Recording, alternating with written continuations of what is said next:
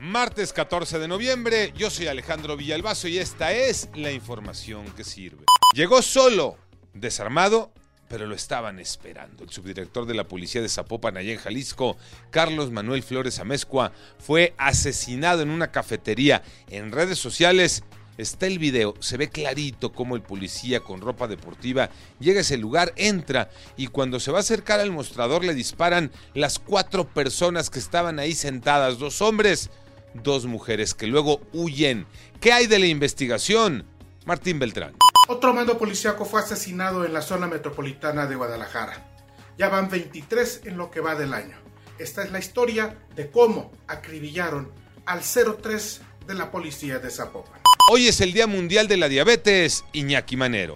Gracias Alex. Hoy es el Día Internacional de Lucha contra la Diabetes. De acuerdo con algunos especialistas, la genética de los mexicanos aumenta hasta en un 17% la probabilidad de vivir con esta enfermedad, diabetes mellitus, diabetes tipo 2.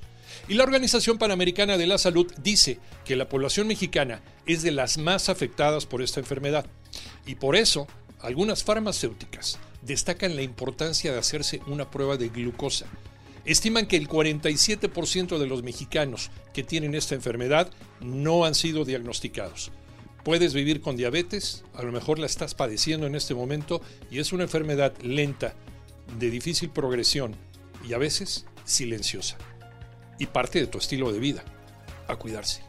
Piel gruesa y oscura pueden ser indicios de diabetes, enfermedad que puede desencadenar complicaciones en 14 millones de mexicanos que viven con esta condición, de los cuales 9 millones están lejos de tener un control de glucosa en sangre, lo que afecta retina, riñón y provoca pie diabético, además de amputación en extremidades. De los pacientes con diabetes se estima que uno de cada tres tiene enfermedad en las arterias del corazón.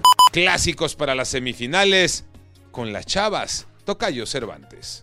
Así es, Tocayo. El fútbol femenil de nuestro país sigue en pleno crecimiento y prueba de ello son las semifinales de este torneo de apertura 2023. Están definidas las llaves. De hecho, calificaron los cuatro primeros equipos de la tabla general.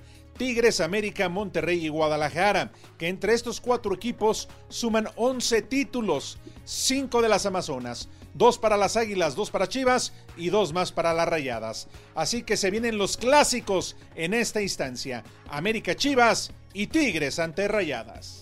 Yo soy Alejandro Villalbazo, nos escuchamos como todos los días de 6 a 10 de la mañana, 88.9 y en digital a través de iHeartRadio. Pásenla bien, muy bien, donde quiera que estén.